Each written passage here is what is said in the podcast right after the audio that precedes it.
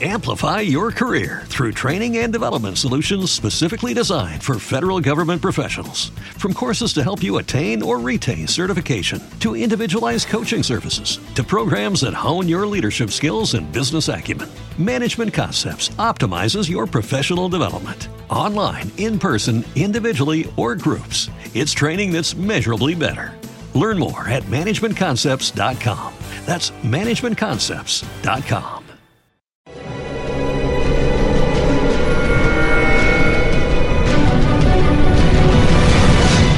Yo documental.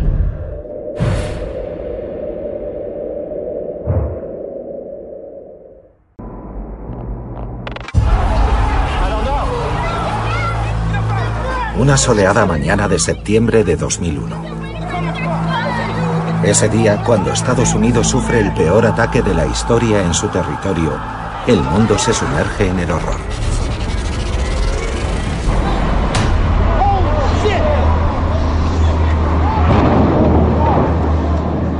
Los terroristas han secuestrado cuatro aviones de pasajeros. Dos se estrellan contra las torres del World Trade Center en Nueva York. El tercero cae sobre el ala oeste del Pentágono. Y el cuarto se estrella en Pensilvania. El presidente de los Estados Unidos, George W. Bush, que en ese momento se encuentra en Florida defendiendo su reforma educativa, es evacuado inmediatamente. Yo estaba en su pequeño despacho en el Air Force One. El presidente me miró a los ojos y me preguntó, Michael, ¿quién ha hecho esto? Yo le dije, señor presidente, no tengo ninguna información de inteligencia que apunte a un autor, solo puedo ofrecerle mi mejor conjetura. Hay un par de estados con capacidad para hacer esto, Irán e Irak. Pero dudo que ninguno de los dos gane nada haciendo algo así. Creo que al final del rastro estarán Al Qaeda y Osama Bin Laden. Pocas horas después, en el manifiesto de vuelo de uno de los aviones, descubren a tres miembros conocidos de Al Qaeda, la organización terrorista liderada por Osama Bin Laden y su número dos, Ayman al-Zawahiri. Este no era su primer ataque contra Estados Unidos. En 1993, una bomba debajo del World Trade Center. Dos ataques simultáneos contra las embajadas de Estados Unidos en Kenia y Tanzania en 1998.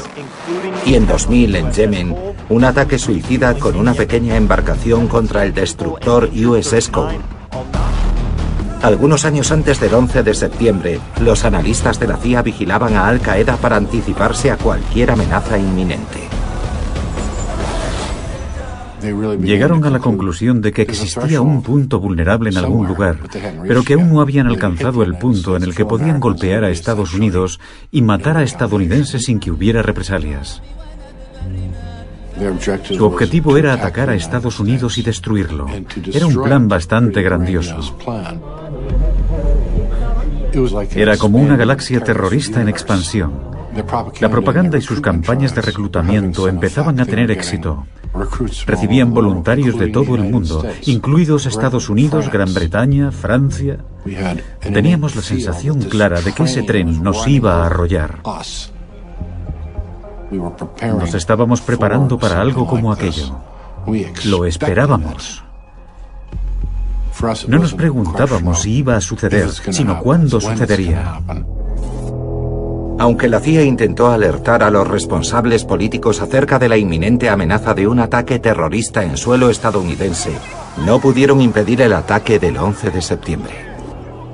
Vimos una alerta estratégica muy clara en el verano de 2001. Al Qaeda estaba preparando algo, pero era una amenaza táctica muy precisa. Fuimos incapaces de averiguar exactamente el qué y dónde. Sentimos que habíamos defraudado al país. Para los oficiales de la CIA en aquel momento fue una humillación. Fue un momento muy duro, aparte del hecho de que el país había sido atacado y que la CIA no había podido evitarlo. Necesitábamos devolver el golpe a los enemigos que nos habían atacado y que la venganza y la justicia cayeran sobre quienes habían asesinado a tantos. Se convirtió en algo altamente personal para muchos.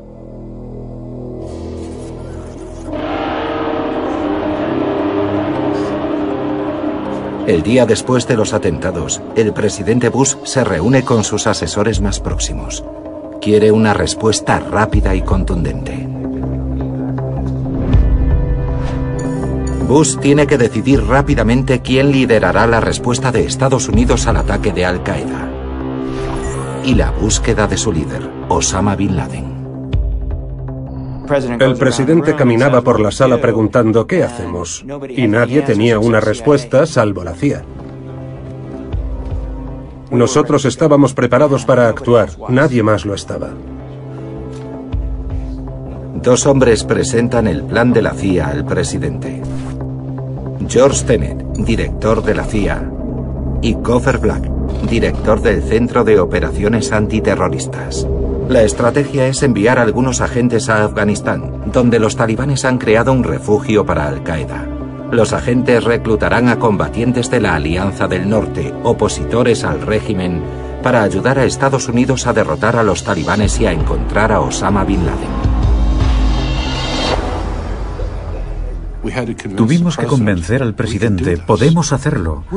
Somos una agencia de inteligencia civil, no somos conocidos precisamente por dirigir la respuesta militar del país en un rincón remoto del mundo contra un enemigo oculto. El orden de batalla era como de 400 a 1. Yo subrayé que, bueno, aquella no sería una operación incruenta pero que cuando hubiéramos terminado, las moscas caminarían por los globos oculares del enemigo. Yo necesitaba asegurarme de que él entendiera que íbamos a sufrir bajas. Morirá gente. Él me miró durante diez segundos y luego dijo, Coffer, ¿de verdad pueden hacer eso? Yo le contesté, no tengo la menor duda.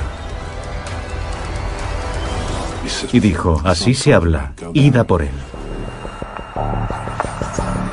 El Centro de Operaciones, que dirige las misiones secretas más sensibles de la CIA, recluta a los agentes clave para esa misión de alto riesgo. Dos días después de los atentados del 11 de septiembre, la CIA establece en Langley su cuartel general temporal para esta misión ultrasecreta. Se seleccionan siete agentes.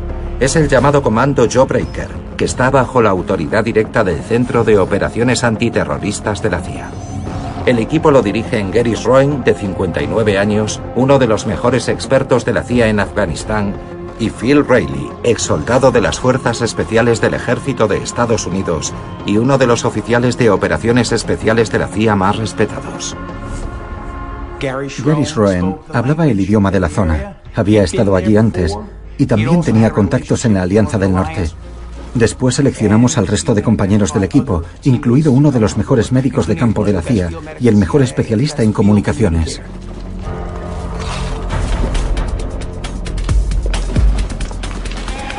Además de equipos y comida, el equipo lleva AK-47, pistolas automáticas de 9 milímetros y tres cajas con 3 millones de dólares en billetes de 100.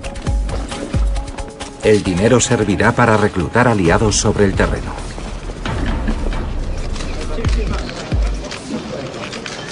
Tras una última reunión en Camp David con el Consejo de Seguridad Nacional, el presidente Bush da luz verde al plan de la CIA. Declara la guerra a Al Qaeda y al régimen talibán. El equipo para la operación Jawbreaker se reúne en Langley. Ninguno estaba nervioso. Todos comprobaron que los datos de sus seguros de vida eran correctos, que estaban actualizados y redactaron sus testamentos. No fue una fiesta. No hubo discursos de despedida. Solo se fueron a hacer lo que tenían que hacer. Primero volamos a Alemania y después usamos la base de la CIA en Tashkent, Uzbekistán, y luego la de Dushanbe, en Tayikistán. Usamos un helicóptero soviético. Era el único transporte aéreo que teníamos que se había usado anteriormente para entrar en Afganistán. Sería nuestro medio para entrar. La CIA tiene muchas maneras de infiltrar a gente, pero esa era perfecta. Llevaba un gran tanque de combustible dentro e iba cargado con todo el equipo que necesitaríamos y los 3 millones de dólares. El comando Joe Breaker se despliega dos semanas después del 11 de septiembre. Siguiente parada, Afganistán.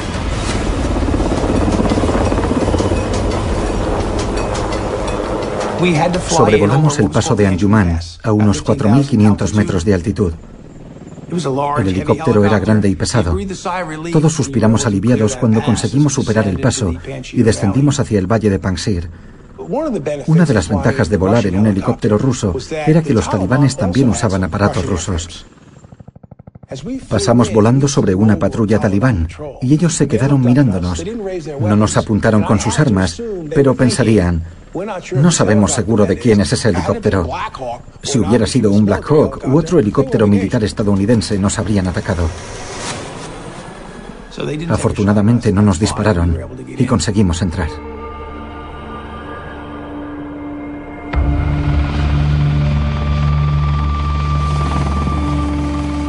Nada más aterrizar en medio del valle de Panjshir, el equipo comienza su misión buscar nuevos aliados contra los talibanes y financiar su guerra.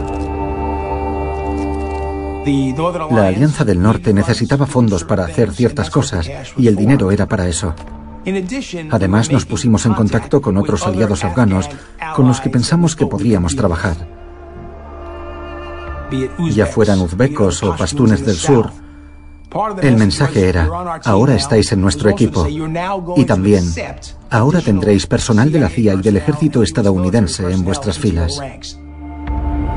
Una vez Joe Breaker hubo abierto camino, el ejército estadounidense se unió a la lucha.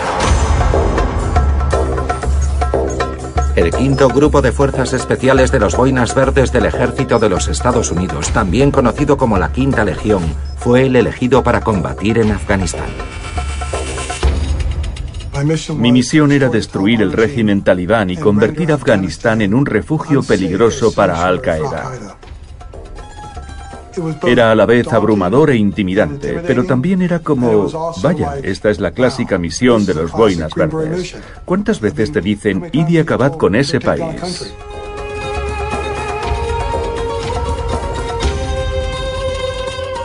A finales de octubre, 100 soldados de operaciones especiales y agentes de la CIA estaban sobre el terreno intentando reclutar a miles de soldados locales para que lucharan al lado de las fuerzas estadounidenses. Estás rodeado de cientos de hombres a los que no has visto nunca armados con AK o lanzagranadas. No sabes cuántos de ellos podrían cortarte el cuello. O quizá un señor de la guerra aceptaría un montón de dinero de Bin Laden y se volvería contra nosotros. Nos vestíamos como los lugareños. Todos nos dejamos crecer la barba. Yo usaba una manta para cubrir mi equipo militar. Así, si había alguien en la distancia intentando tendernos una emboscada o un francotirador, le llevaría más tiempo descubrir quién era yo. Eso me proporcionaría un poco más de tiempo y más posibilidades de sobrevivir. En octubre, el presidente Bush lanza la Operación Libertad Duradera y la Fuerza Aérea de Estados Unidos se despliega en la región. Los bombarderos y los aviones de combate se preparan para bombardear las posiciones talibanes. Sobre el terreno, los comandos de las fuerzas especiales y de la CIA identifican los objetivos uno por uno, usando designadores láser avanzados para obtener sus coordenadas GPS. Era como una mezcla de Bad Max y la Guerra de las Galaxias. A veces librábamos combates muy primitivos sobre el terreno, mientras que estábamos usando tecnología de vanguardia en otras zonas. Y nuestra capacidad para dirigir los ataques aéreos de manera efectiva y muy precisa fue determinante. F-14, F-16, F-15, B-52, B-1, todo el arsenal disponible de Estados Unidos destacado en esa guerra podía bombardearlos. En la Casa Blanca, el enlace de inteligencia de George Bush, Michael Morrell, informa al presidente sobre la situación de la misión. Empecé a mostrarle al presidente en esos grandes mapas militares dónde estaban las fuerzas de la Alianza del Norte, las fuerzas talibanes, cuál era la inteligencia sobre dónde estaba Bin Laden, Y recuerdo la frustración del presidente por lo despacio que iba todo. Y el presidente presionaba a George Tenet todas las mañanas. George, ¿qué es lo que está pasando? ¿Por qué nuestros hombres no avanzan? Pero cuando avanzaron, atravesaron las posiciones talibanes como si fueran de mantequilla. El plan de la CIA es extremadamente eficaz. La Alianza del Norte se apodera de las principales ciudades de Afganistán. En muchos aspectos, la campaña fluía como el agua por el lecho de un arroyo, y los comandos sobre el terreno nos informaban de que se extendía como una mancha. En cuanto comenzaron los ataques aéreos, los talibanes empezaron a evaporarse. El enemigo desapareció, huyeron, y los que se quedaron luchando murieron. Con la caída del régimen talibán, a Osama Bin Laden solo le queda un refugio seguro, las montañas. En noviembre, la CIA intercepta un mensaje de radio e identifica la voz de Osama Bin Laden. Procede de un complejo de cuevas llamado Tora Bora, situado al sur de la ciudad de Jalalabad y a menos de 15 kilómetros de la frontera con Pakistán. Sabíamos que era casi inexpugnable, pero todos estábamos entusiasmados. Él era nuestro principal objetivo, el hombre detrás del 11S. A finales de noviembre, un puñado de estadounidenses apoyados por afganos sale de Jalalabad y se dirigen a las montañas que rodean Tora Bora. Aquellas eran las montañas más escarpadas que había visto nunca. Y fue brutal. Cuando llegamos a una cresta afilada como un cuchillo, sabíamos que en aquel momento éramos los estadounidenses que estaban más cerca del lugar en el que creíamos que se ocultaba Bin Laden. Teníamos que intentar debilitar a los hombres de Al Qaeda y obligarlos a refugiarse en sus cuevas. Esperábamos conseguir que algunas de esas cuevas se desplomaran sobre ellos, que quedaran atrapados, de forma que el grueso de las fuerzas afganas, junto con algunos estadounidenses, pudieran subir desde el valle, entrar en las cuevas y matar o capturar a quien quiera que estuviera allí. Durante las dos primeras semanas de diciembre, las tropas sobre el terreno solicitaron hasta 100 ataques aéreos diarios. Con el apoyo de las fuerzas especiales y de los combatientes locales, el cerco en torno a Tora Bora se estrecha. El gobierno pakistaní despliega 4.000 soldados en la frontera para detener a cualquiera que intente huir. Parece que Osama Bin Laden y sus colaboradores más próximos están atrapados en su bastión. Pero el asalto terrestre a Tora Bora es demasiado arriesgado. Estados Unidos no estaba preparado para enviar con la suficiente rapidez batallones o brigadas de infantes de marina estadounidenses o soldados para que entraran y tomaran Tora Bora. Y planificar eso habría llevado una eternidad. Si Bin Laden presentaba batalla, iba a ser muy cruenta y a costar muchas vidas estadounidenses. El general Tommy Franks, comandante de la Operación Libertad Duradera, opta por los ataques aéreos para diezmar a las fuerzas de Al-Qaeda. Pero a mediados de diciembre de 2001, las señales de radio de Osama Bin Laden se interrumpen. El líder de Al-Qaeda ha escapado.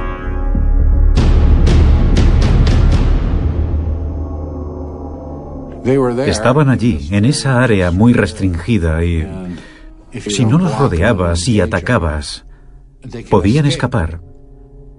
Lo más inteligente habría sido acabar con ellos allí. Debimos haberlo hecho. Eso me molesta. Pero yo soy un oficial de inteligencia, no soy un general de cuatro estrellas. Él era la pieza final. Él estaba allí y de repente había desaparecido. Yo fui la primera persona que le dijo al presidente que Bin Laden había escapado de Tora Bora. El presidente dijo, ¿hay alguna novedad esta mañana? Yo le dije que Bin Laden había escapado y él mató al mensajero. Él estaba furioso. Dijo, ¿cómo has podido permitir que eso pase? ¿Cuál es tu plan a partir de ahora? Tras el fracaso de Tora Bora, los comandos de Al Qaeda que se escondían con Osama Bin Laden huyeron. A Pakistán, Irán, Yemen o el sudeste asiático. Coordinada por la CIA y con el apoyo de los servicios de inteligencia extranjeros aliados, la nueva guerra contra el terrorismo se vuelve global. Su organización era mucho más sofisticada de lo que habíamos imaginado. Fue aterrador descubrir lo que estaban planeando y organizando. En los campamentos los recién llegados se registraban y rellenaban un formulario en el que decían lo que estaban dispuestos a hacer y daban detalles acerca de sus antecedentes.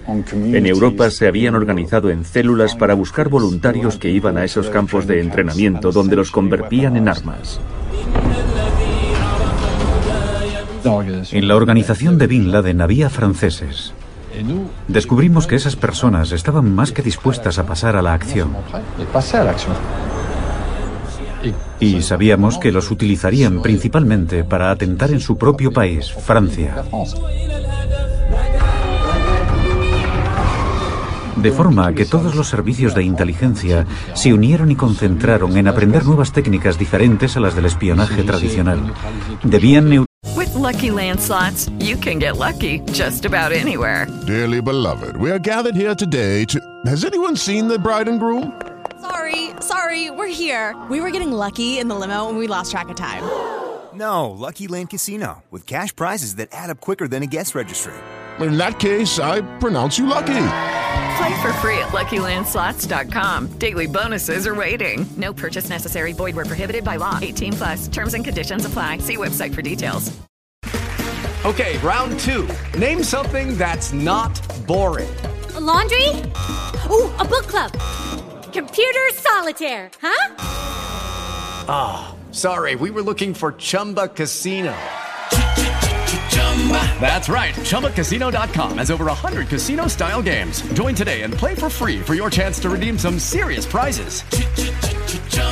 ChumbaCasino.com. No purchase necessary. Full prohibited by law. 18 plus terms and conditions apply. See website for details. Realizar a las personas que habían estado implicadas en el 11S y anticiparse a nuevos atentados terroristas.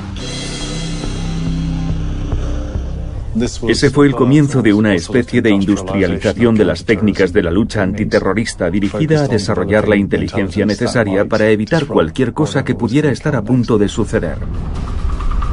Todos los servicios de inteligencia aliados colaboraban en ese esfuerzo. En 12 meses, el tamaño del Centro de Operaciones Antiterroristas se convirtió en el grupo más importante de operativos. Recibimos más armas de las que habíamos tenido en toda nuestra historia. Nuestro presupuesto se disparó por encima de los mil millones de dólares. Teníamos que reestructurar el centro de operaciones antiterroristas y buscar a los líderes de Al Qaeda de uno en uno donde quiera que estuvieran. Para el gobierno estadounidense, la lucha contra este nuevo e impredecible enemigo se convierte en la prioridad número uno. Los mandos militares y los responsables de inteligencia decían, debemos conseguir que todas las partes del gobierno se impliquen en este esfuerzo conjunto contra Al Qaeda y sus principales líderes. Los agentes del FBI queríamos colaborar y aportamos nuestras capacidades forenses, nuestras habilidades de investigación y buscábamos información e inteligencia que nos pudiera llevar hasta objetivos de alto valor. Tras el incidente de este vuelo, la FAA ha emitido una nueva directiva de seguridad ordenando a todas las aerolíneas que adopten medidas específicas de seguridad. A finales de 2001 parecía inminente una segunda oleada de ataques terroristas en suelo estadounidense. El 22 de diciembre, Richard Reed, un militante de Al Qaeda, es detenido cuando intenta detonar una bomba oculta en su zapato en un vuelo de París a Miami.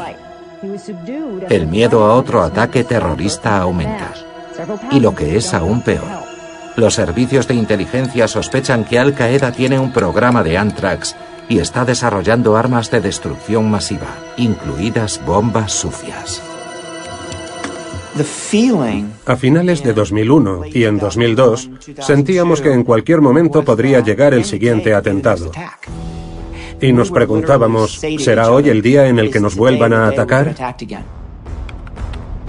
Estábamos en guerra, de eso no había duda. El presidente de Estados Unidos nos dijo, no permitan que vuelva a pasar. Nos encontrábamos bajo una presión enorme. Ahora cuesta imaginarlo, pero la CIA llevaba sobre sus hombros el peso de prevenir un futuro ataque terrorista. Y los políticos y los miembros del Congreso les decían, haced lo que tengáis que hacer, no nos lo digáis, impedid que haya otro atentado. En marzo de 2002, en una operación conjunta, la CIA y las autoridades pakistaníes capturan a Abu Zubaydah un objetivo de Al Qaeda de alto valor que podría proporcionarles información sobre futuros atentados o sobre Osama Bin Laden.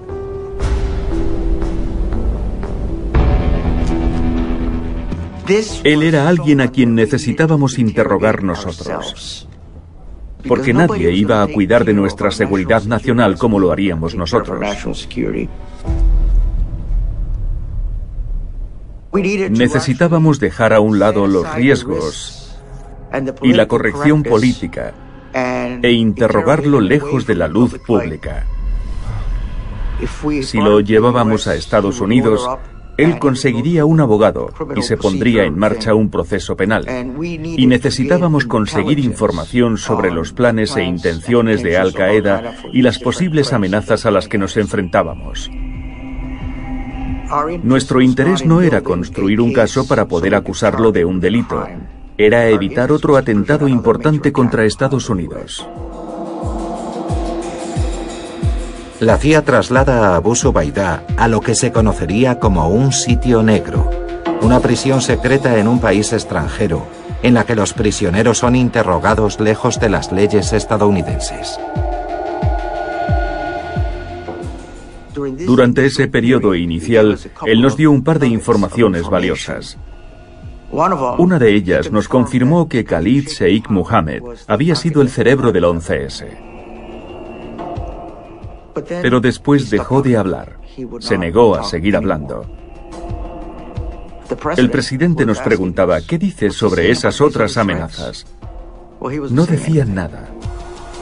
Y fue entonces cuando creamos el programa de interrogatorios mejorados. Programa mejorado de interrogatorios.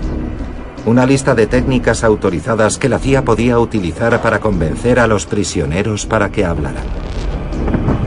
Entre ellas, la manipulación dietética, las bofetadas,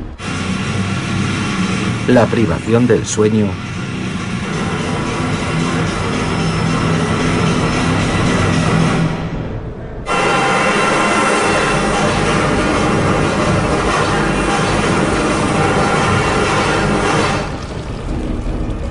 y el waterboarding, el ahogamiento simulado, que consiste en verter agua sobre el rostro del preso cubierto por una toalla para causarle la sensación de estar ahogándose.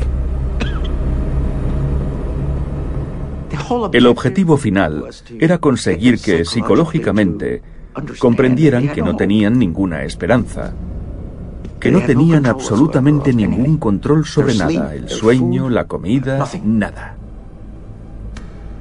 y que aumentaríamos la presión hasta que finalmente aceptaran cooperar con nosotros, hasta que se rindieran.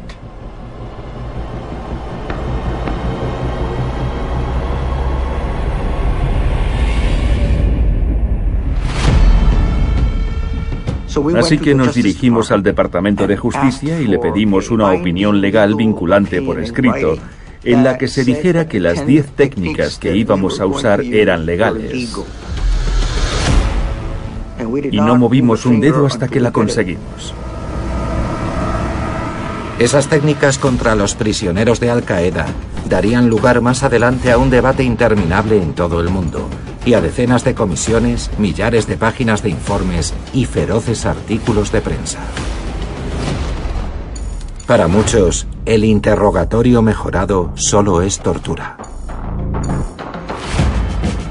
En todas las reuniones en las que participé dije, no se entenderá bien y terminará filtrándose, pero la misión tenía que hacerse. También sabíamos que no había otra opción. De todas las personas a las que se informó, y fue un número importante, ninguna dijo, oh Dios mío, parad. En 2002, la administración Bush declara oficialmente que el Convenio de Ginebra sobre el trato a los prisioneros de guerra no se aplicará en el conflicto con Al-Qaeda.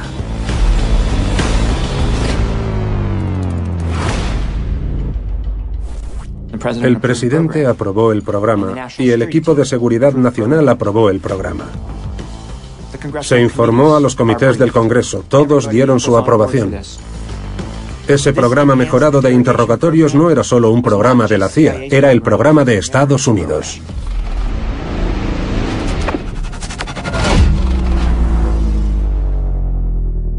El debate aún sigue vivo. El Comité del Senado de Estados Unidos declara que el programa de interrogatorios de la CIA infringe las leyes de Estados Unidos, no consigue ninguna información valiosa y probablemente solo obtiene respuestas falsas. Por su parte, la mayoría de los agentes implicados quieren defender el interrogatorio mejorado, haciendo pública toda la información recogida mediante el programa. Y se mantienen firmes, simplemente no tenían elección. Éramos nosotros los que estábamos sobre el terreno, los responsables de proteger al país y de salvar vidas estadounidenses. No dudamos en actuar. Todos conocíamos los riesgos que implicaba. Sin duda creo que en aquel momento era lo único que se podía hacer, porque esas personas no iban a hablar. Necesitábamos eso y lo necesitábamos urgentemente. Alguien tenía que hacerlo. La CIA desarrolla su programa de interrogatorios y crea prisiones clandestinas en nueve países para interrogar a los detenidos de Al-Qaeda. Se convirtieron en los pequeños nodos para obtener información, a los que con frecuencia se llevaba los activos más valiosos con los ojos vendados en vuelos de larga distancia y los dejaban en lugares donde podían presionarlos para intentar sacarles información. La información es esencial para evitar nuevos atentados. En el Centro de Operaciones Antiterroristas, un nuevo tipo de analistas llamados rastreadores de objetivos, que recogen información sobre cada sospechoso, se suma a la caza. La búsqueda global de la cúpula de Al-Qaeda continúa. Khalid Sheikh Mohammed, el número 3 de Al-Qaeda y cerebro intelectual del ataque del 11S, es arrestado en 2003, y su sucesor, Abu Farah al-Libi, en 2005. Pero aunque son eliminados muchos miembros importantes de Al Qaeda, su jefe supremo sigue. Judy was boring. Hello. Then Judy discovered chumbacasino.com. It's my little escape. Now Judy's the life of the party. Oh, baby, Mama's bringing home the bacon. Whoa. Take it easy, Judy. The Chumba life is for everybody. So go to ChumbaCasino.com and play over 100 casino style games. Join today and play for free for your chance to redeem some serious prizes. ChumbaCasino.com. No purchase necessary. Void where prohibited by law. 18 plus terms and conditions apply. See website for details. Okay, round two. Name something that's not boring. A laundry? Ooh, a book club. Computer solitaire, huh? Ah. Sorry, we were looking for Chumba Casino.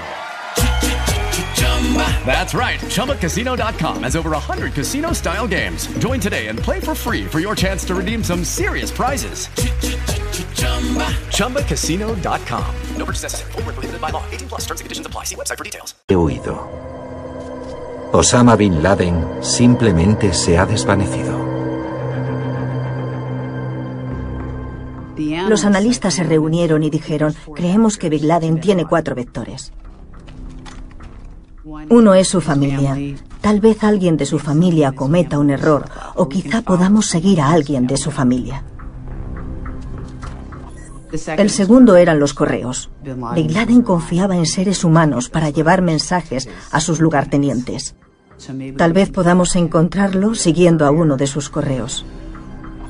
El tercero era su liderazgo. Tal vez ellos sepan dónde está y no sean tan cuidadosos como él. Y el cuarto era, él graba vídeos y mensajes de audio. Tal vez, con la ayuda de la tecnología, podamos restringir la búsqueda a una sola ubicación. Los analistas de la CIA usan software analítico avanzado para examinar la gran cantidad de información disponible. Entre los miles de nombres recogidos en los informes de los interrogatorios, los analistas destacan el nombre de un individuo que aún no ha sido investigado a fondo. Creen que él podría ser la clave. Su nombre, Abu Ahmed al-Kuwaiti, un miembro no identificado de Al-Qaeda. Oímos hablar por primera vez de Abu Ahmed al-Kuwaiti en 2002, a un detenido en un centro de detención de un país del norte de África. Y ese detenido dijo que alguien llamado Abu Ahmed al-Kuwaiti podría ser un correo de Bin Laden. Pero era un fantasma. No sabíamos su nombre ni dónde estaba, no sabíamos nada de él. Así que preguntamos a todos los detenidos, tanto a los que estaban bajo nuestra custodia como a los que estaban detenidos en otros países, sobre ese tipo llamado Abu Ahmed.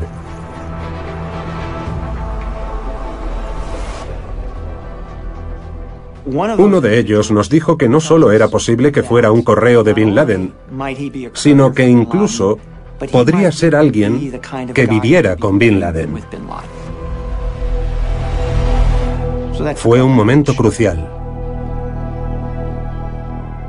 Khalid Sheikh Mohammed, autor intelectual del 11 de septiembre, es interrogado sobre Abu Ahmed al-Kuwaiti. El resto de los detenidos nos decían, sí, conocemos a Abu Ahmed. Y Khalid Sheikh Mohammed decía, nunca oí hablar de él, no lo conozco.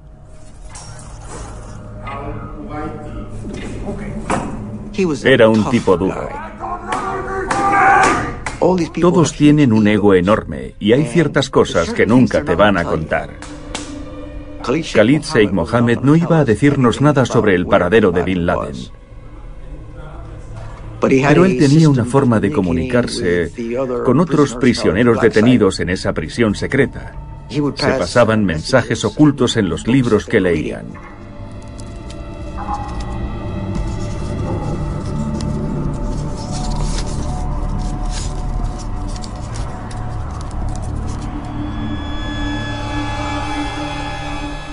Cuando lo descubrimos tomamos la decisión de no impedírselo para poder seguir leyendo sus mensajes.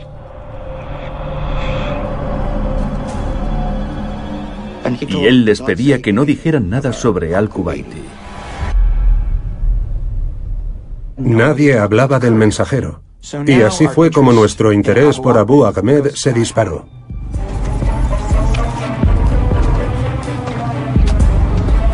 Más tarde, Hassan Gul, otro miembro de Al Qaeda, les proporcionó información valiosa sobre Al-Kuwaiti.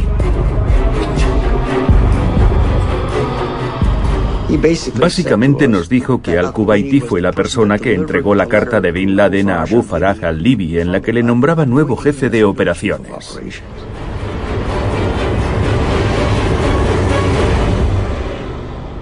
Esa era una decisión muy importante.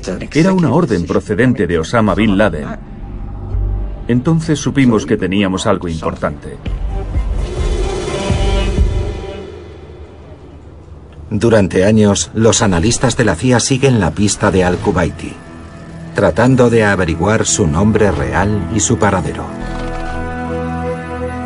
Pero mientras, la guerra contra el terrorismo se intensifica.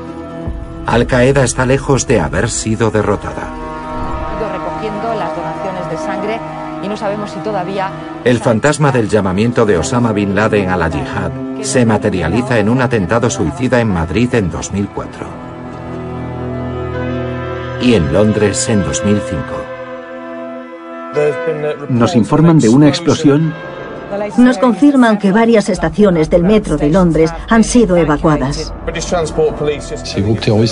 Los grupos terroristas necesitan líderes y el poder esencial de esos personajes es su capacidad de reclutar, convencer y conseguir a sus seguidores. Bin Laden era el símbolo supremo de la violencia islamista contra nuestras sociedades para que pasen a la acción.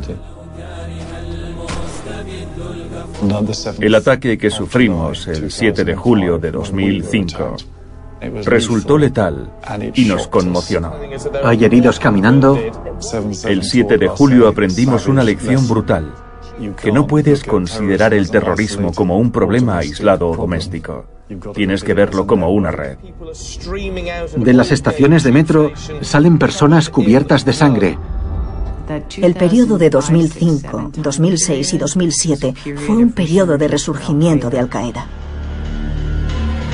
Existía una gran preocupación por la posibilidad de que hubiera otra oleada de ataques. Los analistas trabajaban codo con codo con los operativos que colaboraban con sus homólogos extranjeros, realizando operaciones específicas para sacar a esa gente del campo de batalla.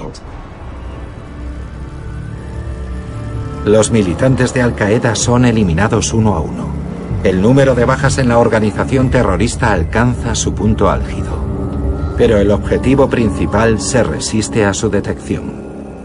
El escurridizo Osama Bin Laden. Recibimos muchos avistamientos falsos en todo el mundo. Recibíamos información escasa y confusa. Lo vimos en un mercado en Peshawar. Lo hemos visto en Karachi. Hay un tipo que dice que lo vio en África. Estaba haciendo un trato en África. Teníamos que comprobar todas esas pistas. Osama Bin Laden tenía un dispositivo de seguridad extraordinario y él lo sabía. En 2009, el nuevo presidente Barack Obama nombra a León Panetta nuevo director de la CIA.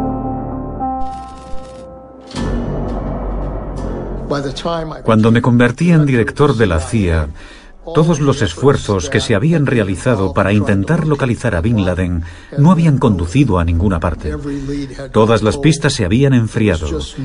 Simplemente no teníamos ninguna pista sobre su paradero. Algunos pensaban incluso que podía haber muerto. Los analistas no se rinden. Mientras trabajan para identificar a Al-Kuwaiti, el correo de Bin Laden, un nuevo activo capta su atención. Un misterioso bloguero que usa el seudónimo de Abu Dujana al-Kurasani.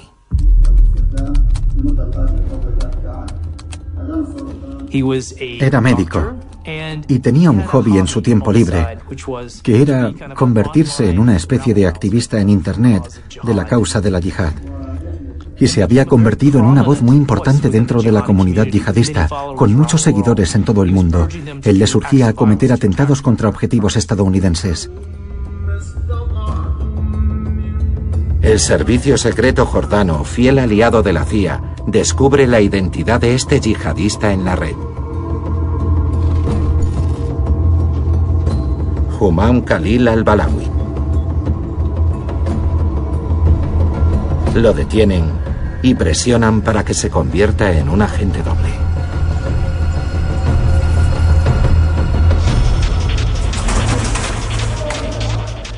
Fueron a su casa, se lo llevaron y lo metieron en una celda para interrogarlo durante varios días. Y ese médico, que nunca antes había sido detenido, cedió enseguida y aceptó convertirse en un informante para los jordanos y por extensión para los estadounidenses. Durante varios meses, al-Balawi les da información sobre Al-Qaeda a sus superiores jordanos, quienes a su vez se la pasan a la CIA para su evaluación. La CIA enseguida tuvo claro que la información de ese nuevo informante era el mejor material que habían visto en años.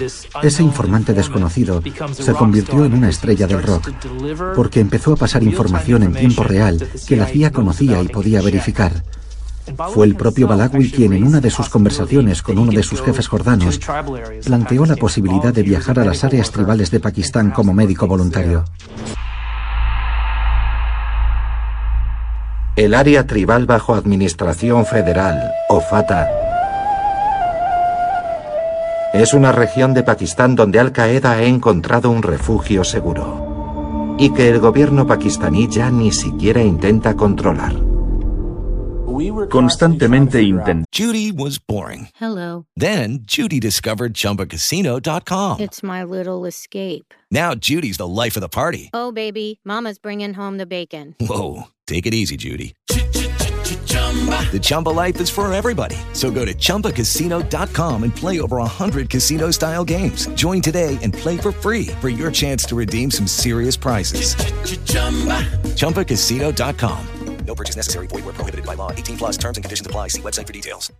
Lucky Land Casino asking people what's the weirdest place you've gotten lucky? Lucky? In line at the deli, I guess? Aha, in my dentist's office. More than once, actually. Do I have to say? Yes, you do. In the car before my kids' PTA meeting. Really? Yes. Excuse me, what's the weirdest place you've gotten lucky? I never win and tell. Well, there you have it. You can get lucky anywhere playing at LuckyLandSlots.com. Play for free right now. Are you feeling lucky? No purchase necessary. Void where prohibited by law. 18 plus. Terms and conditions apply. See website for details. Necesitábamos averiguar cómo acceder a esas regiones y obtener información. Y si quieres comprender y conocer lo que pasa en un lugar como la Fata, tienes que encontrar a alguien que tenga algún motivo para estar en la Fata, ya sea que viva allí, que viaje o que tenga familiares allí. Y lo único que necesitas es una persona, pero la probabilidad de que encuentres a alguien que tenga el acceso directo que tú necesitas es muy complicado. Para la CIA, la posibilidad de tener ojos y oídos en la región es inapreciable e imposible hasta ese momento. En Langley todos pensaban que tenían un activo muy importante y que la búsqueda de Bin Laden, que se había enfriado tanto durante tanto tiempo, tenía un nuevo potencial. Tenían una forma de entrar en la casa de Al Qaeda. Se preparó un operativo para llevar a Balawi a una reunión con los estadounidenses, porque Balawi no había conocido aún a ningún agente de la CIA, y consideraron necesario llevarlo a un lugar en el que pudieran informarle, examinarlo e interrogarlo, y luego asignarle una misión. Una vez averiguaran cuáles eran sus capacidades, podrían prepararlo para que hiciera algo importante. Podían pedirle que los llevara hasta el mismísimo Bin Laden.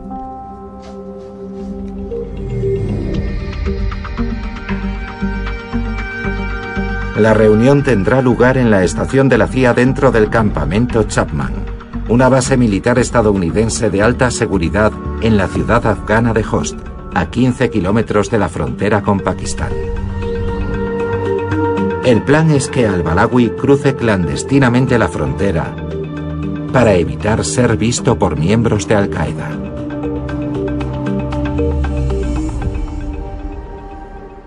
Host es un lugar remoto, accidentado y difícil. Todo el mundo se conoce en esa región y si eres nuevo en esa zona llamarás la atención. Y no hay muchas razones para aparecer en Host, Afganistán.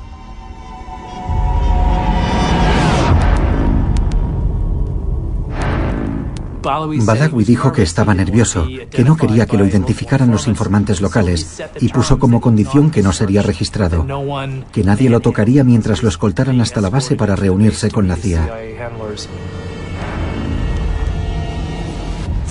Desde el punto de vista de la CIA, él era una persona muy vulnerable y su preocupación de que alguien pudiera reconocerlo les pareció legítima. Podía ocurrir que un informante talibán dentro de la base lo viera y lo delatara. Era una preocupación legítima. Así que decidieron dejar a un lado algunos de los protocolos y precauciones habituales, porque él era alguien muy importante y querían protegerlo. Cuando cultivas una relación con una posible fuente, siempre sopesas los riesgos y los beneficios. El riesgo, por supuesto, es que esa fuente te mienta.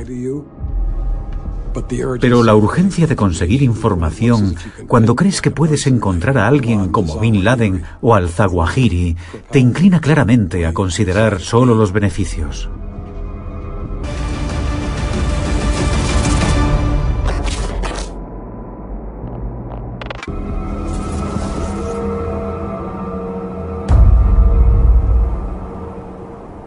La primera reunión con Al-Balawi está programada al atardecer. Los oficiales de la CIA en la base, protegidos por personal de seguridad de la CIA, se reúnen fuera y esperan a que llegue su coche. El primer encuentro con una posible fuente es crucial.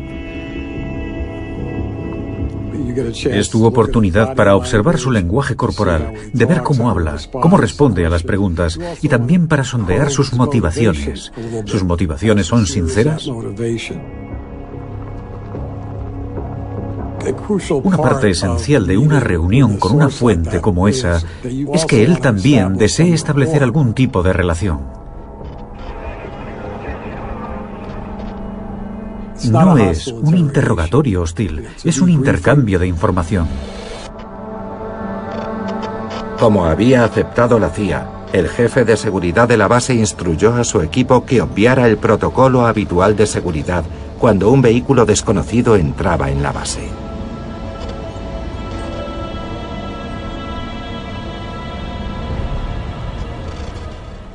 Pasó por el primer puesto de control.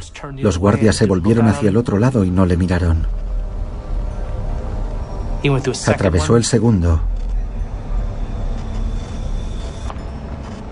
Y el tercero.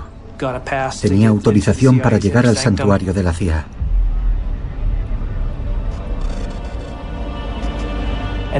Y no lo registraron, examinaron ni interrogaron.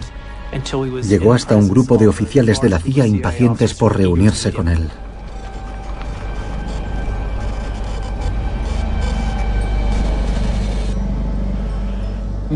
Los agentes de inteligencia se acercaron al coche.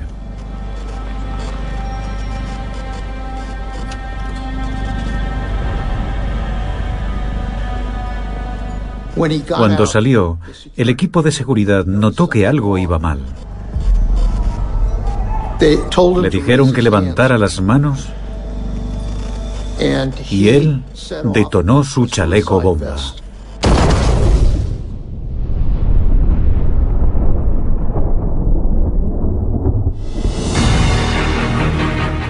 Se cree que ha sido el ataque más mortífero en la historia de la agencia. Al parecer, el terrorista se acercó a ellos en la base y activó su chaleco explosivo. ¿Cómo consiguió el terrorista superar tres controles de seguridad? El médico tranquilo, yihadista en Internet y nuevo activo de la CIA para espiar a Al Qaeda, era de hecho un agente triple dispuesto a morir por su causa. Una cosa que aprendes en este trabajo es que los agentes de inteligencia realmente se juegan la vida. Por supuesto que era arriesgado. ¿Se cometieron errores en el protocolo de seguridad? Probablemente. Pero lo importante es que ellos tuvieron el valor para seguir adelante con esa reunión, para asumir los riesgos que tenían que correr. Todas las familias de los fallecidos nos dijeron, por favor, seguid con la misión en la que participaba nuestro ser querido. Ellos pagaron con sus vidas, pero en muchos sentidos no murieron en vano, porque su muerte inspiró a otros para seguir luchando por esa misión.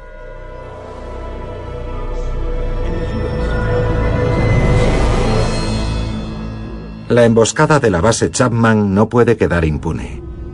Al-Kuwaiti es la última esperanza de la CIA para encontrar a Osama Bin Laden. Y los analistas se están acercando. Durante años han reunido información de los detenidos y de los servicios extranjeros sobre el misterioso mensajero. Al-Kuwaiti habla pastún. Tiene siete hermanos. Su nombre de guerra alude al hecho de que sus padres son pakistaníes, aunque ahora viven en Kuwait. Cruzando toda esa información en la gigantesca base de datos sobre militantes de Al-Qaeda, logran dar con la identidad de Abu Ahmed al-Kuwaiti. El principal sospechoso ahora tiene un nombre. Ibrahim Said. Los analistas trabajaron durante años intentando encontrar la pista correcta. Relacionar esos dos nombres basándose en lo que la CIA sabía sobre el correo fue una auténtica proeza. Pero nadie sabe dónde encontrar a Ibrahim Said.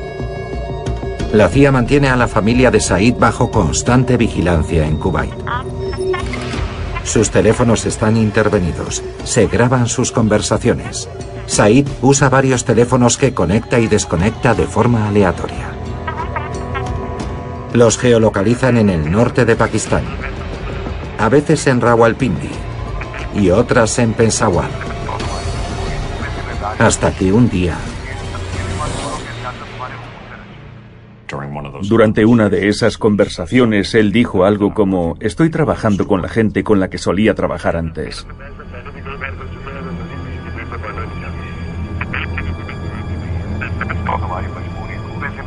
Fue entonces cuando empezó a tomar forma la idea de que Ibrahim y Al-Kuwaiti eran la misma persona. Ese breve e inofensivo comentario podía ser el primer error que Ibrahim Said cometía en nueve años. La CIA pone en marcha todos sus recursos para encontrarlo. Agentes encubiertos se despliegan en Pakistán, desde donde Al-Kuwaiti hace sus llamadas telefónicas.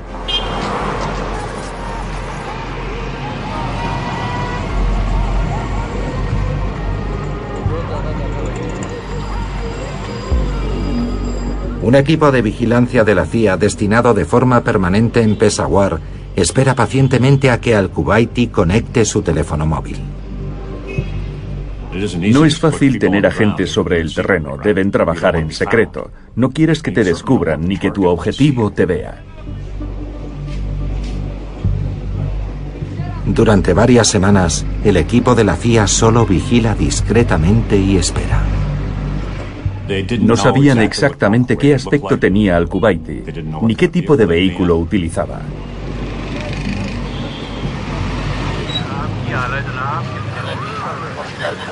Hasta que un día, Al-Kuwaiti conectó su teléfono muy cerca de ellos.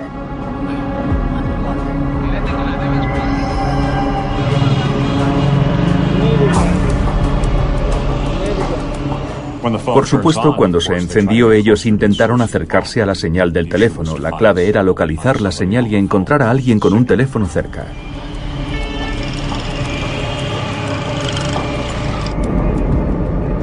Nueve años después del 11S, la CIA finalmente está a punto de identificar al único hombre que podría llevarlos hasta Osama Bin Laden.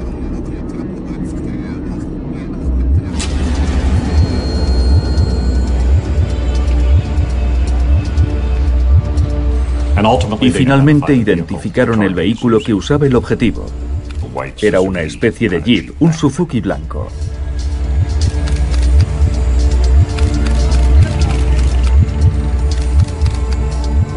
Y Al-Kuwaiti viajaba en ese vehículo.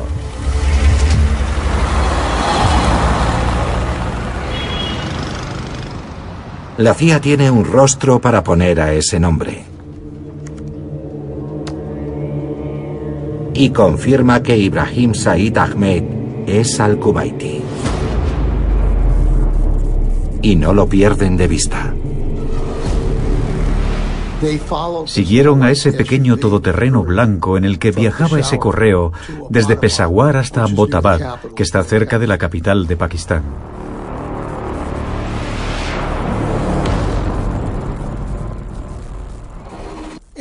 Y el todoterreno entró en un complejo residencial. Abbottabad es una ciudad de dos millones de habitantes. El complejo, situado en una zona residencial, se encuentra a menos de tres kilómetros de la Academia Militar de Pakistán. La CIA despliega un equipo de vigilancia. Estaba claro que habíamos descubierto algo importante en la existencia de ese complejo. Algo en lo que estaban implicados correos que habían trabajado para Bin Laden en el pasado. Y era evidente que su rutina diaria estaba rodeada de grandes medidas de seguridad. Recorrían hasta 150 kilómetros solo para hacer una llamada telefónica.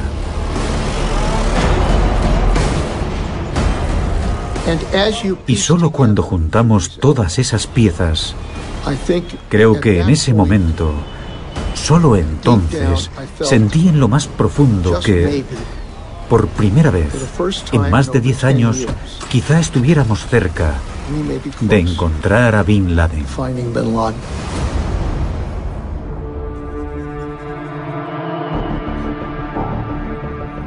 El complejo residencial estaba rodeado de muros de tres metros y medio y en algunos lugares alcanzaban los cinco metros y medio de altura. A un lado tenía un gran solar vacío. La entrada al complejo era un pasillo con muros a ambos lados, de forma que si te detenías en la puerta y mirabas hacia el interior no podías ver los patios que había a ambos lados. Tenía balcones con paredes de dos metros de altura, de forma que no podías ver a las personas que estaban sentadas o de pie en el balcón. Quemaban la basura dentro del recinto. La vigilancia permanente confirmó que del objetivo no salía ninguna señal electrónica y que la construcción del complejo tuvo que costar mucho dinero.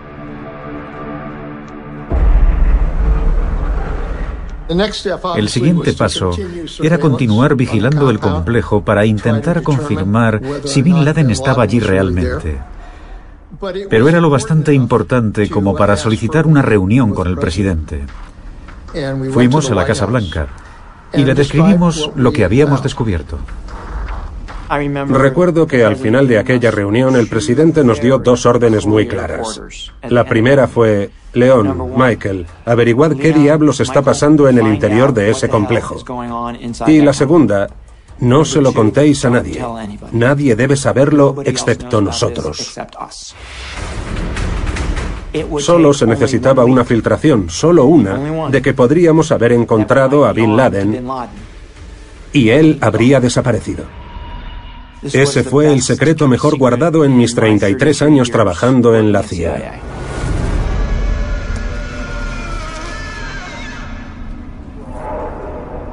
Durante meses, los analistas de la CIA se esfuerzan por conseguir más información sobre quién vive en el complejo.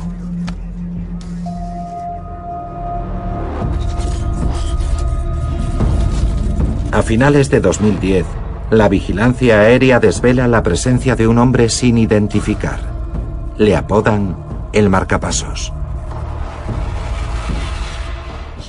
Salía al patio y caminaba en círculos, tal vez 10 o 12 veces, y luego volvía a entrar como un prisionero. Yo dije, por el amor de Dios, podría ser Bin Laden. Parecía un anciano. Conseguidme una foto, una identificación facial. Traedme una cámara, un telescopio, traedme algo. Y me recuerdo diciéndoles, mirad, he visto películas en las que la CIA hace eso. Y todos nos reímos. Pero debo reconocer que hicieron todo lo posible por identificar a esa persona. Intentamos calcular su altura y la respuesta de la Agencia Nacional de Inteligencia Geoespacial fue que medía entre 1,60 y 2 metros 10 de altura. Así que no fue muy útil. A pesar de sus esfuerzos, nunca lograron identificar claramente a el marcapasos.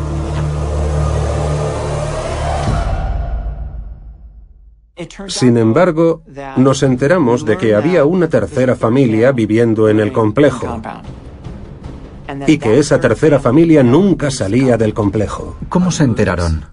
No se lo puedo decir. Llegamos a la conclusión de que esa tercera familia era justo igual que la que esperábamos que acompañara a Bin Laden en ese momento de su vida. El número de esposas, la edad de los hijos, nos enteramos de que Abu Ahmed seguía trabajando para Al Qaeda. Una de nuestras preocupaciones era que ya no trabajara para Al Qaeda, que en esa casa viviera un traficante de drogas y que Abu Ahmed estuviera trabajando para él. Pero nos enteramos de que Ahmed seguía trabajando para Al Qaeda. ¿Cómo se enteraron de eso? No se lo puedo decir. El cómo consiguió la CIA esa información crucial continúa siendo un secreto pero los analistas vieron reforzada su hipótesis. Disponíamos de información suficiente y un grado de seguridad mayor que terminó por inclinar la balanza. En el mundo de la inteligencia rara vez tienes la certeza absoluta. ¿Qué más podíamos hacer sin correr el riesgo de que las personas que vivían en el complejo se dieran cuenta de que estábamos operando en la zona? ¿Cuánto tiempo podríamos mantenerlo en secreto?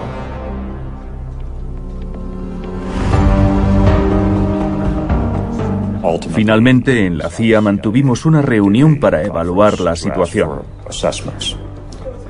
Cuando me preguntaron, yo dije, bueno, estoy seguro en un 95% de que él está allí y no podemos dejar a Hitler en su búnker, tenemos que atraparlo.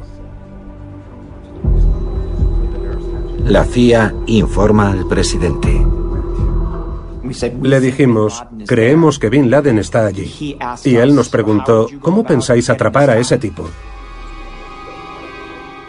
Y enseguida nos dimos cuenta de que necesitábamos la ayuda del ejército. Y el presidente nos autorizó a involucrar al ejército.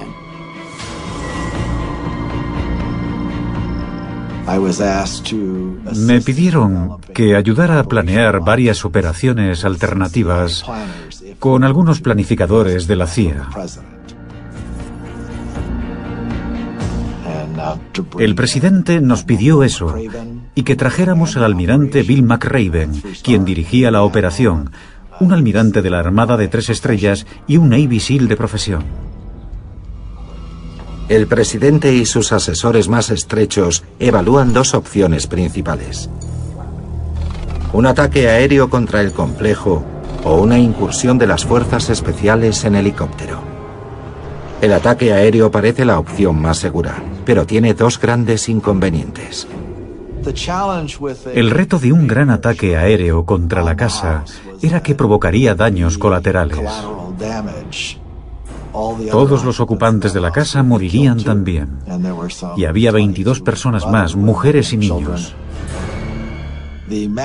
La magnitud del ataque aéreo mataría también a personas en las áreas inmediatamente adyacentes.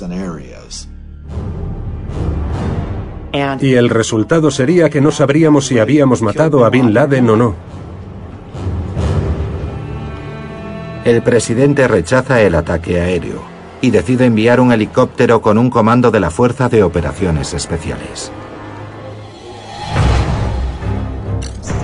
La unidad elegida por el Mando Conjunto de Operaciones Especiales para llevar a cabo el asalto es el sexto equipo SIL, a menudo considerado el mejor entre los mejores. El escuadrón de ataque elegido fue el escuadrón rojo del sexto equipo SIL. Nada más llegar descubrieron que no habían ido allí para unas maniobras, sino a buscar a Bin Laden.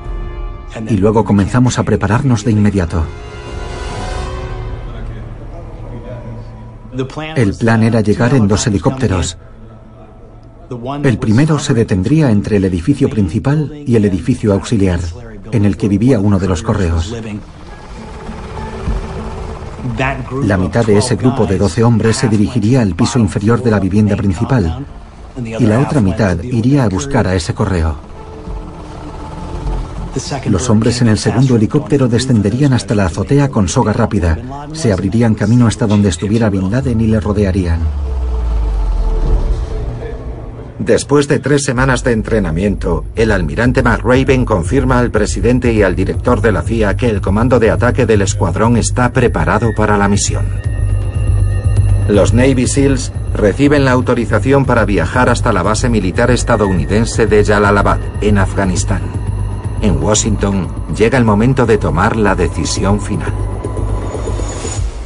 Según nuestra constitución, el presidente de Estados Unidos en ese momento, Barack Obama, era el comandante en jefe, por lo que era decisión suya si seguíamos adelante o no con la incursión para, como esperábamos, llevar ante la justicia al hombre que estuvo detrás del ataque del 11S.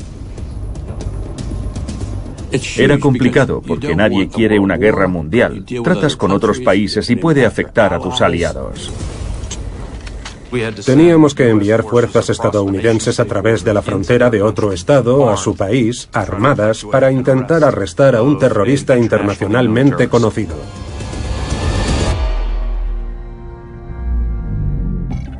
Tras cinco meses analizando información, ya no había ideas republicanas o demócratas al respecto. Yo soy republicano y el presidente demócrata. No me importaba. Todos entendíamos la trascendencia de esa decisión. Si algo salía mal, lo mejor que yo podía hacer era apoyar al presidente y decir que era la decisión correcta. Casi diez años después de los atentados del 11 de septiembre, Solo unas pocas personas en Washington saben que la búsqueda de Osama Bin Laden podría terminar en las próximas horas. Barack Obama ha tomado una decisión crucial. Por la mañana, Tom Donilon, el asesor de seguridad nacional, llamó a León Panetta y le dijo, el presidente ha aprobado la misión, adelante. Los detalles están en manos del almirante McRaven. Recibí una llamada de Panetta que me dijo, ¿sabes eso en lo que hemos estado trabajando? Será este fin de semana. Adiós. Eso fue todo. Nunca olvidaré esa llamada telefónica.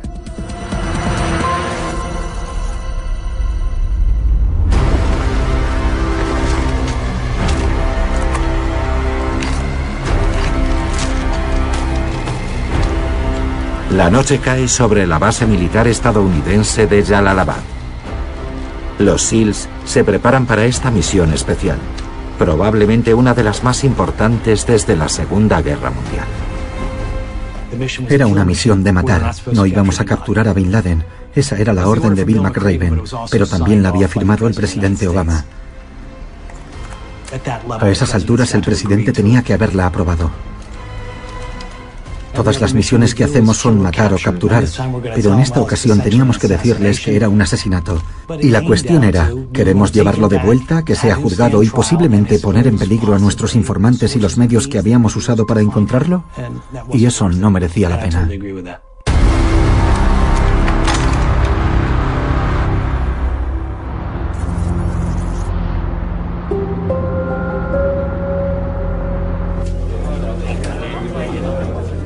El presidente Obama y el Consejo de Seguridad Nacional se reúnen en la sala de crisis de la Casa Blanca. El equipo de la CIA supervisa la operación desde Langley.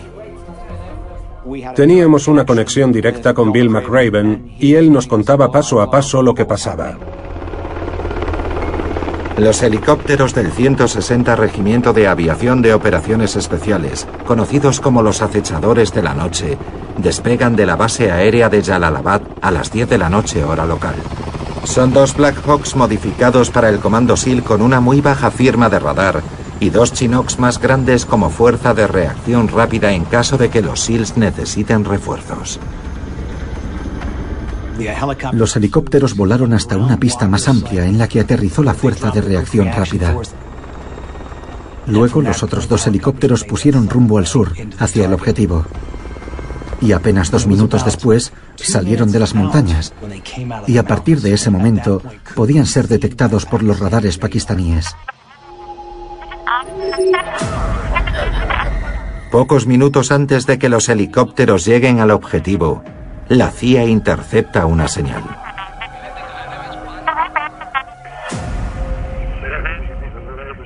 En el complejo se ha activado un teléfono celular que la CIA no había detectado antes. Escuchamos las llamadas de ese teléfono y la última fue la llamada a un hermano y le dijo, vienen de arriba. Y esas fueron, de hecho, las últimas palabras que quedaron grabadas.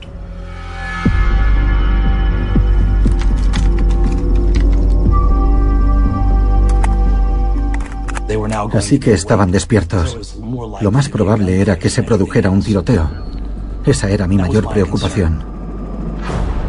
Mi otra preocupación era que si había habido una llamada para despertar a Bin Laden, el ejército pakistaní descubriría que algo pasaba en su propio patio trasero.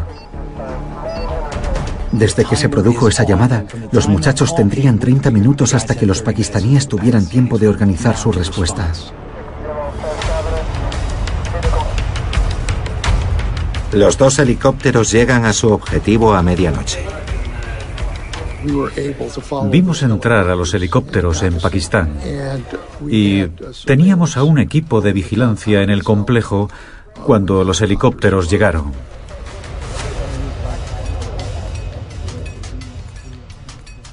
Vimos cómo el helicóptero empezaba a bambolearse.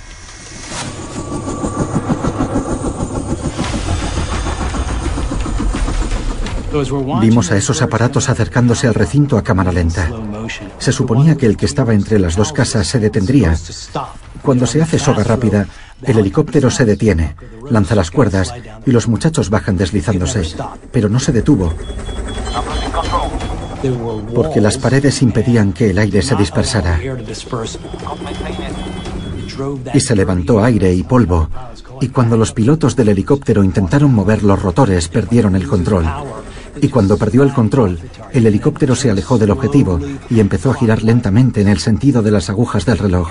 Después lo vimos caer.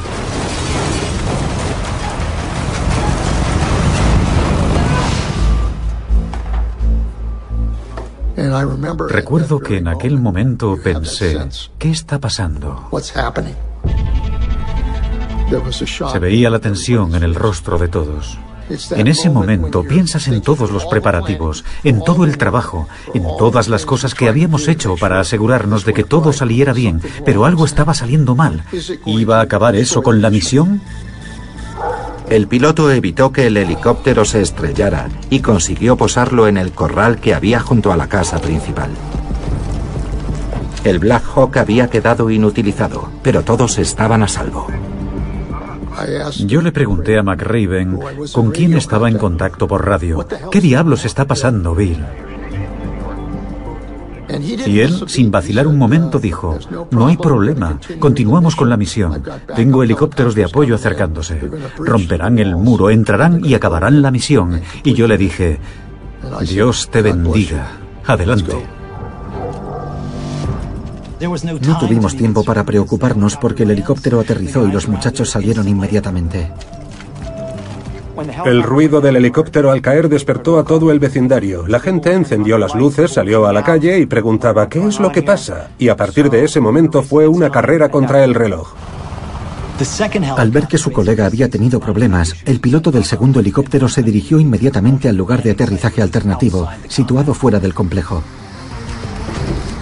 Los muchachos saltaron del helicóptero y corrieron hacia la puerta que iban a usar como punto de entrada alternativo. Y descubrieron que la habían bloqueado por dentro. En ese momento teníamos a un equipo fuera y otro dentro. El equipo que estaba dentro saltó el muro que separaba el corral de las casas y el equipo que estaba fuera no podía entrar. Entonces el jefe del comando se acercó a esa puerta doble, la abrió desde dentro y los muchachos entraron en tropel. Y luego todos debían atravesar la puerta de la planta baja y abrirse camino hasta arriba. Iniciando asalto. El equipo que buscaba al correo que vivía en la casa exterior disparó. Contacto.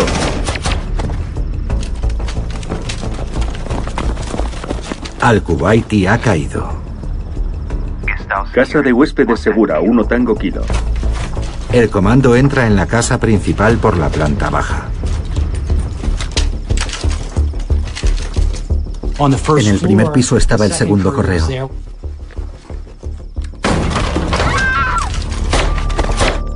Cuando el comando entró, él alzó su arma, su esposa se puso delante de él y le alcanzó la primera ráfaga. La segunda ráfaga alcanzó al correo. Esa no es la forma en la que nos gusta trabajar, pero esas cosas pasan. Podíamos oír lo que estaba pasando. Oímos los disparos. Disparaban y tiraban las paredes, así que sabíamos que algo estaba pasando. Era evidente que habían encontrado resistencia. Los muchachos tenían que abrir un agujero en las puertas para cubrir los puntos ciegos y en los que podría estar escondido alguien.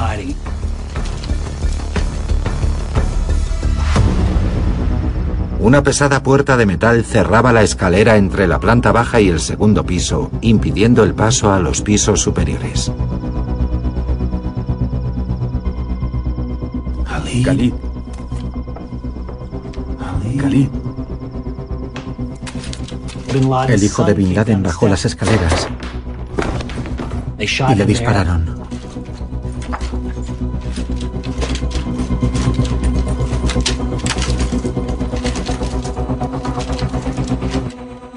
Los SEALs registran el segundo piso. En los dormitorios se encuentran a niños y a dos mujeres, a las que registran y detienen. Segundo piso seguro. El comando se dirige al tercer piso, donde debería estar escondido Osama Bin Laden. Osama. Osama. Bin Laden salió al rellano. Le dispararon y la bala le alcanzó en un costado. Subieron los últimos escalones. El primer hombre que entró en la habitación no disparó a Bin Laden. Cuando el segundo hombre entró en la habitación, Bin Laden estaba allí de pie. A su lado tenía una AK-47, pero él no hizo ademán de cogerla. Y recibió un disparo desde pocos metros de distancia. Recinto bajo control. Jerónimo. En la sede de la CIA en Langley, oyen decir a los SEALs por la radio. Jerónimo. La palabra en clave para indicar que han matado a Bin Laden. Y entonces McRaven dijo, creo que tenemos a Jerónimo. Yo no estaba muy seguro de lo que estaba pasando. Aquellos fueron los 15 minutos más largos de mi vida. Y mientras esperaba me preguntaba, ¿tenemos o no tenemos a Jerónimo? Pero entonces McRaven volvió a hablar y dijo, tenemos a Jerónimo. Teníamos a Bin Laden.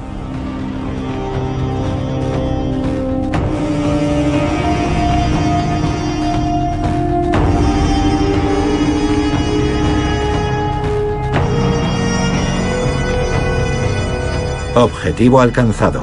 Osama Bin Laden ha muerto. Pero la misión aún no ha terminado.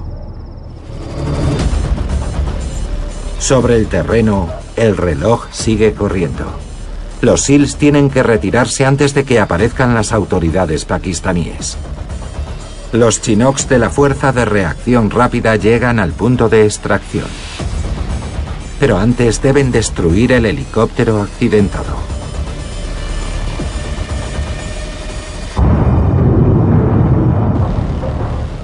Era importante destruir el helicóptero porque llevaba tecnología de baja detectabilidad y no queríamos que los pakistaníes se la entregaran a los chinos. Mientras parte del equipo recogía toda la información que podía, archivos digitales y todos los papeles y cosas que encontraban, mientras llegaban los helicópteros que debían sacarlos de allí. Los dos helicópteros aterrizaron en el mismo lugar en el que el helicóptero que no se había estrellado aterrizó fuera del recinto. Los muchachos salieron del complejo, subieron a esos dos helicópteros y se marcharon volando de allí. Habían permanecido 38 minutos en el objetivo, 8 minutos más de lo planeado. La Fuerza Aérea de Pakistán no reacciona lo bastante rápido como para interceptar los helicópteros. El comando de SEALs voló de vuelta hasta la base aérea de Jalalabad sin ser atacado. Una vez en Afganistán, el comando ya estaba a salvo. Y entonces la cuestión era, ¿es Bin Laden o no? Se parecía a Bin Laden, pero le habían disparado en la cara. Un disparo en la cara no es como lo que vemos en la tele, un agujero pequeño. No queda mucho de la cara. Así que no podíamos identificarlo claramente. Pero el presidente quería asegurarse.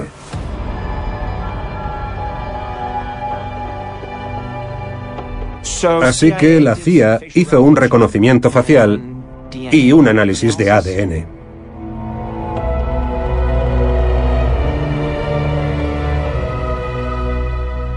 En ese momento pudimos confirmar que era Bin Laden. El presidente se sintió lo suficientemente seguro como para salir y contárselo al país. Esta noche puedo anunciar al pueblo estadounidense y al mundo que Estados Unidos ha dirigido una operación que ha causado la muerte de Osama Bin Laden, el líder de Al Qaeda, y el terrorista responsable del asesinato de miles de inocentes, hombres, mujeres y niños. La verdad, diez años después, cuando recordamos aquello, aún puedo sentir todos los altibajos, los nervios, los temores, la euforia por tener quizá una pista, por el hecho de que, oh, vaya, de verdad lo van a hacer. El pasado agosto, tras años de duro trabajo de nuestros servicios de inteligencia, fui informado de una posible pista de Bin Laden. Un pequeño grupo de estadounidenses llevó a cabo la operación con extraordinaria valentía y capacidad. Y aquella noche, A mi humilde manera, yo formé parte de aquello. A lo largo de mi carrera he hecho muchas cosas, cosas interesantes e importantes, pero rara vez se hacen públicas. Recordemos que podemos hacer estas cosas no solo por la riqueza o el poder, sino por lo que somos. Una nación, bajo Dios, indivisible, con libertad y justicia para todos. Inmediatamente después del mensaje de Barack Obama delante de la Casa Blanca y en todas las ciudades y pueblos de Estados Unidos, la gente salió a la calle para celebrar ese momento histórico. Todo el mundo compartió este momento casi como lo hicimos después de los atentados del 11S. Todo el país se unió y sintió que se había hecho justicia. Se cerraba así el capítulo final de ese terrible suceso en la historia de Estados Unidos. Cuando salí a la calle y oí a la gente gritar, Estados Unidos, Estados Unidos, mi primera sensación fue de tremendo orgullo por lo que los oficiales de inteligencia y del ejército habían conseguido. Habíamos logrado algo que yo creía que era muy importante, no solo para las familias de todos los que habían perdido la vida en el 11S, también que era un mensaje muy importante que enviábamos al mundo, que nadie ataca a nuestro país y se sale con la suya. Este fue probablemente el mayor éxito de la CIA en toda su historia. Creo que en muchos sentidos no solo fue sanador para el país, también lo fue para la CIA.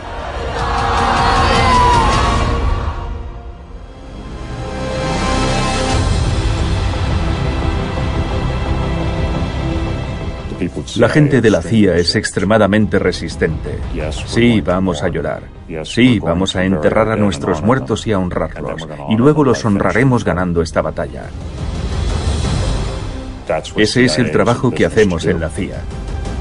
Asumimos riesgos, robamos secretos, hacemos cosas que otras personas no pueden hacer. Pero yo no soy un héroe. Yo hice mi trabajo y lo hice lo mejor que supe. Los héroes son las personas que murieron en Host. Los héroes son las personas que están en el muro de la CIA. Héroes son quienes murieron el 11 de septiembre. Ellos son los héroes.